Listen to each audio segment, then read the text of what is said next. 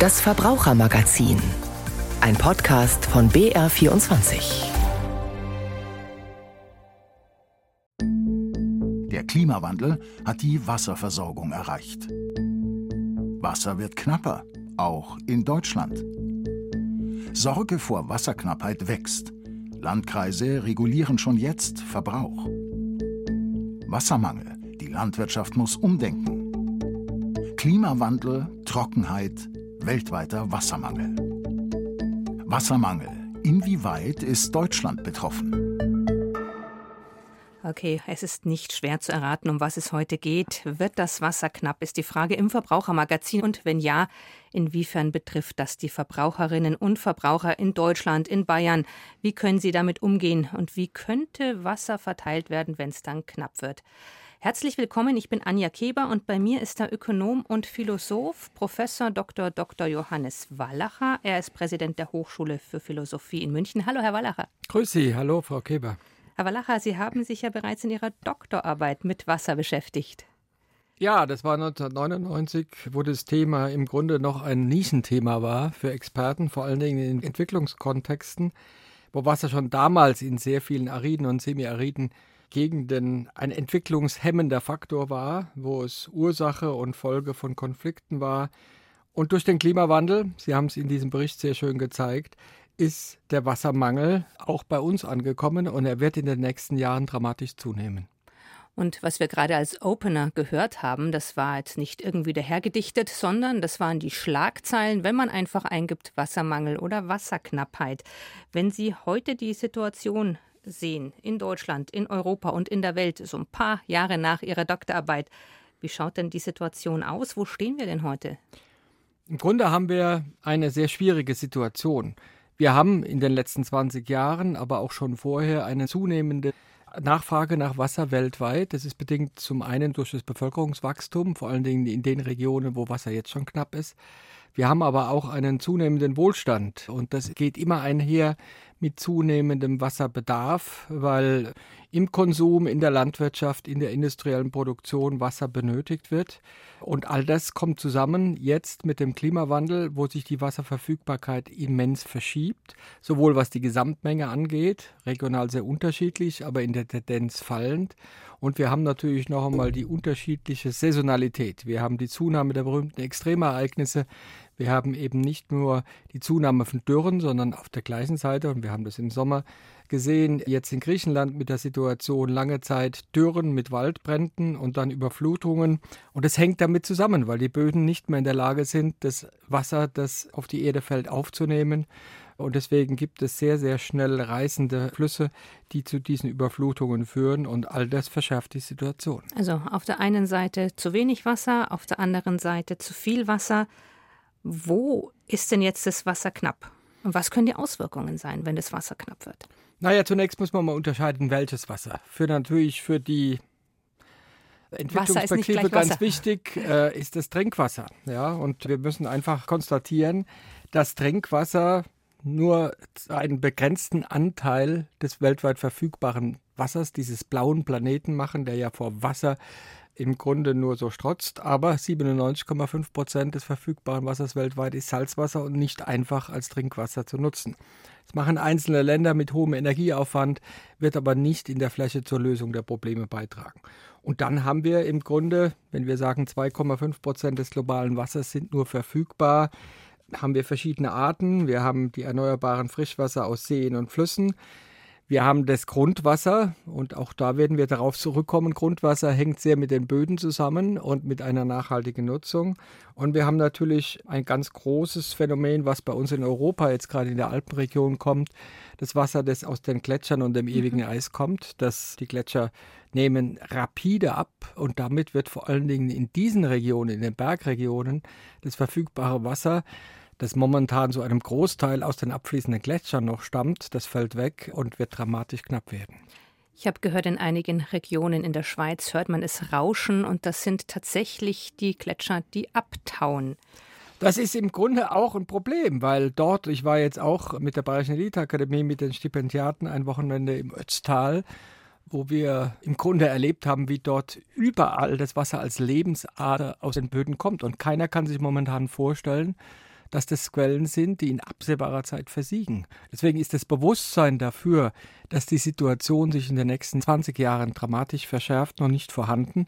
Und ich glaube, da müssen wir proaktiv darauf hinweisen, weil jetzt ist das Gletscherwasser noch da und diese Bergregionen müssen zukünftig nur aus dem Regenwasser auskommen, weil dort die Grund Wasserbildung zum Beispiel in diesen hochalpinen Regionen nur sehr begrenzt ist. Sie haben gerade einen Zeithorizont genannt, 20 Jahre. Ist es vielleicht einfach noch zu lang, als dass viele Menschen das wahrhaben möchten? Es ist, die 20 Jahre ist eine Durchschnittszahl. Das muss man auch nochmal sehr deutlich. In manchen Regionen wird es sehr viel früher sein. Manche Gletscher sind jetzt schon verschwunden. Aber ein Großteil der Gletscher wird in 20 Jahren in den Alpenregionen nicht mehr vorhanden sein. Und möglicherweise fällt es den Menschen schwer, jetzt schon damit umzugehen. Aber es wäre jetzt ganz dringend wichtig, umzudenken, weil jetzt gibt es noch Möglichkeiten, sich anzupassen, Dinge zu verändern. Aber wenn selbst in Hochalpenregionen in 20 Jahren das Wasser so knapp sein wird, dass für die Landwirtschaft, die dann dort möglich ist, in verschiedenen Bereichen auch Bewässerungswasser gebraucht wird, zeigt sich diese Schieflage noch einmal. Wir haben deutlich weniger Wasser und wir haben mehr Wasserbedarf, weil jetzt neue Nutzungsbereiche dazukommen, wie die Landwirtschaft, die in diesen Regionen nie künstlich bewässert werden musste. Was wir alles tun können, da würde ich gern später drauf kommen. Was mich jetzt gerade noch interessieren würde, gibt es jetzt auch schon Konflikte ums Wasser? Die gibt es. Es gibt erhebliche Nutzungskonflikte. Zunächst einmal, ich würde jetzt mal die Konflikttypen unterscheiden. Nutzungskonflikte haben wir jetzt schon. Wenn wir letztes Jahr daran denken, Trockenheit, die Flüsse sind rundgelegt. Frankreich musste seine Atomkraftwerke abschalten, weil eben zu wenig Kühlwasser zur Verfügung war. Das sind Nutzungskonflikte, die sich daraus ergeben.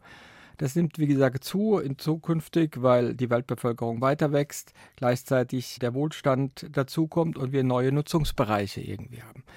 Das sind generell die Nutzungskonflikte. Wir haben natürlich aber auch in bestimmten Situationen, wenn die so stark werden und es zu Macht- und Konfliktasymmetrien kommen, werden die auch konfliktverschärfend oder umgekehrt in Konflikten sogar genutzt als ganz gezieltes Mittel, um der anderen Konfliktpartei den Wasserhahn abzudrehen.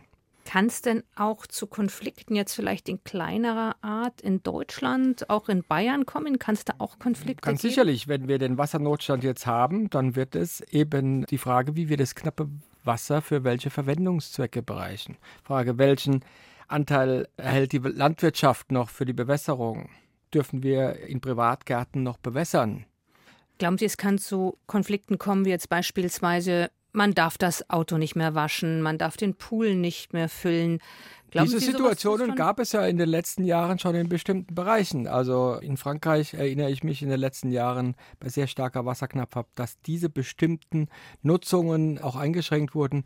Wir hatten jetzt die Situation in den USA, wo Wasserwächter herumgehen und in privaten Haushalten eben schauen, welche Wasserverwendung dort noch erlaubt ist und es kontrolliert wird. Also das sind Situationen, auf die wir hinzulaufen, ganz zwangsläufig solange wir nicht Mechanismen finden, wo wir zum Beispiel auch solche Wasserverwendungen ersetzen durch Brauchwasser, was wir recyceln und dann unterschiedliche Typen von Wassernutzungen, Hygienestandards auch einführen zum Beispiel. Glauben Sie, solche Wasserkontrollen könnte es auch in Bayern geben zum Beispiel? Kann man sich das vorstellen? Noch ich könnte es mir jetzt noch gar nicht vorstellen, dass da Also ich glaube, wir Tür sollten es uns vorstellen, weil es Realität werden kann, weil die Situation sich verknappt. Natürlich nicht überall in Bayern. Oberbayern ist eine privilegierte Situation, weil dort die Niederschlagsmengen sehr viel größer sind. Wir haben bestimmte Regionen in Oberfranken, wo die Situation jetzt schon im Sommer sehr, sehr schwierig ist. Aus philosophischer Sicht hat denn jeder Mensch ein Recht auf Wasser? Es gibt ein Menschenrecht auf Wasser. Das ist eingeschrieben eben in die wirtschaftlich-sozialen und kulturellen Menschenrechte, weil es so ein essentielles Gut für das menschliche Leben ist. Der Mensch kann einige Tage ohne Nahrung auskommen, aber nicht sehr lange ohne Wasser. Das heißt, für das Menschenrecht auf Leben, für das Menschenrecht auf, sage jetzt mal, auch ein bestimmtes menschenwürdiges Leben braucht jeder eine Mindestbedarfsmenge an hygienisch einwandfreiem Trinkwasser und hygienisch einwandfreie Entsorgung. Und insofern gibt es eine klare Konsens darüber, dass wenn wir heute über Menschenrechte sprechen, dass es auch ein Menschenrecht auf Wasser nicht in beliebiger Menge, aber für eine Grundversorgung gibt. Wer könnte denn so einen Mindestbedarf festlegen? Gibt es da eine Kommission, die wir noch gründen müssten, zum Beispiel in Deutschland, nein, nein, in Europa? Das ist immer an die jeweiligen soziokulturellen Kontexte, an die geografischen Voraussetzungen auch gebunden. Da gibt es keine Festmenge, aber das lässt sich relativ leicht objektivieren. Und die UN sind in den verschiedenen Regionen hier schon dabei, eben diese Mindestmengen auch zu formulieren. Und wenn wir heute sehen, dass wir, obwohl bis 2030, das ist die Zielformulierung der sogenannten globalen Nachhaltigkeitsziele, der Sustainable Development Goals, alle Menschen weltweit ausreichend Wassersicherheit, also Trinkwasser, hygienisch anwandfreie Entsorgung haben, haben wir nach den neuesten Zahlen weltweit immer noch fast 1,5 Milliarden Menschen, die eben diese Wassersicherheit nicht haben. Übrigens sind 450 Millionen davon Kinder, die nochmal am schwersten betroffen sind. Wir werden das sicherlich verfehlen bis 2030, aber es bleibt ein menschenrechtlicher Anspruch, diese Grundversorgung zu sichern. Und die muss meiner Meinung nach aus ethischer Perspektive natürlich Vorrang haben vor allen anderen Formen der Wassernutzung. Also wie viel Wasser wir verbrauchen an einem Tag, das haben meine Kollegin Christine Bergmann und ich mal ausgetestet. So, der Hund kriegt jetzt erstmal ein bisschen Futter mit Wasser und das ist so ziemlich das erste Wasser, was wir heute verwenden. Das erste Wasser des Tages bekommt der Kater. Der bekommt jeden Tag frisches Wasser. Bitteschön. Dann natürlich, ja, muss jeder mal wahrscheinlich, kennen Sie alle,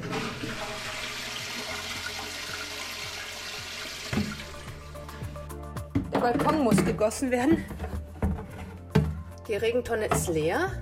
In die Gießkanne passen, ich muss nachschauen, ist jetzt schwer. In die Gießkanne passen 10 Liter. Die brauche ich für meinen Balkon. So, Kaffee koche ich hier 0,25 Liter im Wasserkocher, weil ich den mit der Hand aufbrühe. Bevor ich ins Büro gehe, mache ich noch die Spülmaschine fertig. Eine Eco-Funktion, die mache ich jetzt mal an und ich habe keine Ahnung, wie viel Wasser die verbraucht. Aber ich kann ja mal nachschauen, ob ich rausfinde, wie viel Wasser da verbraucht wird. So, wie viel verbraucht meine Spülmaschine pro Waschgang? Also die Spanne reicht von 9 Litern bis hin zu 18 Liter und meine ist eine relativ sparsame Geschirrspülmaschine.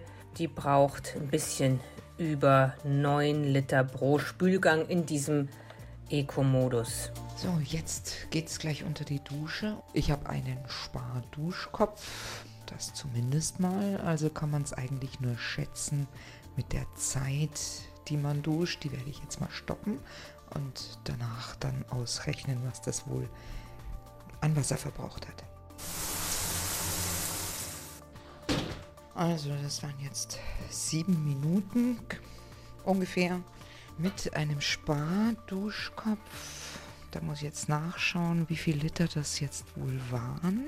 Also bei dem Sparduschkopf sind das sechs bis sieben Liter pro Minute. Und bevor ich jetzt ins Büro gehe, fülle ich mir wie immer meine Wasserflasche ab. Da passt ein halber Liter rein. Das ist jetzt die zweite Maschine heute. Dabei wird es auch bleiben. Gut, das macht man nicht jeden Tag, aber na, Tür zu. Das verbraucht doch eine ganze Menge. Auch da habe ich nachschauen müssen. Nach der Herstellerangabe sind es 49 Liter, die da verbraucht werden bei einer Waschladung. Heute Abend kommen Gäste bei mir und da muss ich etwas machen, was ich sehr ungern mache und das ist Bodenwischen. Und dafür lasse ich mal meinen Putzeimer volllaufen. Das sind auch wieder, naja, ich schätze mal zwei, drei Liter Wasser, die ich da brauche. So, jetzt ist genug. Fazit heute, die großen Brocken sind halt natürlich das Duschen, das Waschen äh, mit der Waschmaschine oder auch ja diese vielen Kleinigkeiten zwischendurch. Das ist mir oft gar nicht so bewusst gewesen, wie oft man den Wasserhahn mal so kurz anmacht und wie schnell da mal ein paar Liter da zusammenkommen. Ja, Herr Wallacher, da kommen schnell ein paar Liter zusammen. Wird es so bleiben? Können wir weiter so mit unserem Wasser umgehen? Ich glaube, in dieser Form nicht. Also ich glaube, wir müssen einerseits reduzieren und wir müssen uns daran gewöhnen, dass wir nicht für jede dieser Verwendungen die gleiche Wasserqualität brauchen. Ich gehe davon aus, dass Sie in dem Beitrag jeweils im Grunde Trinkwasser aus dem Wasserhahn genommen haben. So ja. war es, ja. Und das, glaube ich, wird in Zukunft so nicht mehr einfach möglich sein. Warum braucht man für die Toilettenspülung die gleiche Qualität wie für das Trinkwasser? Das wird eine der großen Herausforderungen sein, wirklich die Frage von Wiederverwendung von Wasser auch in unsere Wasserkreisläufe einzubauen. Und der zweite Punkt ist relativ klar. Wir haben ökonomisch die Anreizsysteme. Wir müssen auch den Wert des Wassers in dem Preis niederlegen. Da müssen wir aus ethischer und sozialer Perspektive einen Mindestbedarf entweder freistellen oder sehr günstig machen. Aber wir werden auf Dauer nicht darum kommen, auch einen entsprechenden Wasserpreis einzuführen, der diejenigen belohnt, die einen Sparduschkopf einbauen, die die Ökofunktion in der Spülmaschine verwenden, die auf wirklich effiziente Wassernutzung auch achten und diejenigen bestraft, die dieses Bewusstsein bisher noch nicht haben. Das macht momentan keinen großen Unterschied in den Preisen. Das wird aber in Zukunft zu berichtigen sein und das ist meiner Meinung nach auch ein ethisches Gebot in der Frage einer gerechten Verteilung. also eine Art Wasserbudget, die preislich geregelt ist, doch eine Steuer oder doch einen höheren Preis? Das kann man unterschiedlich machen, dass man sagt, ein Mindestpreis ist sehr günstig aus sozialer Hinsicht oder alles, was darüber hinausgeht muss entsprechend auch verwendet werden. Und dann, wie gesagt, die Überlegung, technisch zu schauen, technische Innovationen zu entwickeln. Thema landwirtschaftliche Bewässerung habe ich vorhin schon angesprochen, dass wir hier wirklich zu einer effizienteren Tropfenbewässerung umgehen. Und das muss im Grunde abgestimmt werden, einerseits durch technologische Innovationen, durch einen Wasserpreis und durch eine Kultur des Wassersparens, eine Suffizienzstrategie im Umgang mit Wasser. Das Wassersparen, damit könnte man ja jetzt schon mal anfangen. Also gibt es denn konkret was, was Verbraucherinnen und Verbraucher tun könnten?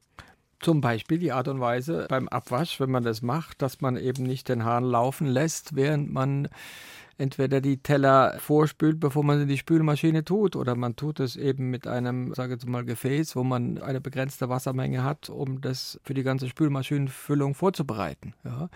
Und wenn man das für die Vorspülung noch ohne Spülmittel macht, könnte man dieses Wasser noch für die Gartenbewässerung verwenden. Ja. Dass so ein Bewusstsein wächst, dass eben Wasser ein begrenztes Gut ist. Kann es denn auch sein, dass man halt wirklich dann einen, einen Stopp reinziehen muss in das den Haushalten? Ist, wie gesagt, in manchen Regionen, jetzt in Bayern, in den letzten Jahren war es so, dass Gemeinden eben über Wassertransporter und nicht mehr über die übliche Wasserleitung versorgt werden konnten. Und das ist natürlich eine sehr drastische Form und gibt uns so ein Gefühl, wie die Lebensrealität vieler Menschen in anderen Regionen sind, die einen ganz erheblichen Teil ihrer Tageszeit damit verbringen müssen, Wasser eben in ihre Haushalte zu bringen. Das sind zumeist die Frauen, die das machen. Das hat erhebliche Auswirkungen, bis auf hin, dass wenn die Kinder die Zeit damit verbringen müssen, sie nicht in die Schule gehen können. Das ist Lebensrealität in vielen Regionen weltweit. Und deswegen muss man sehen, aus einer ethischen Perspektive hat unsere Art mit Wasser nicht unmittelbare Auswirkungen dort, weil es, sage ich mal, zu große Entfernungen gibt, aus ethischer Betrachtung der Unterschied zum Klimawandel, wo dem, der Erdatmosphäre egal ist, wo die Treibhausgasemissionen emittiert werden. Aber dennoch gibt es vielfältige Verbindungen.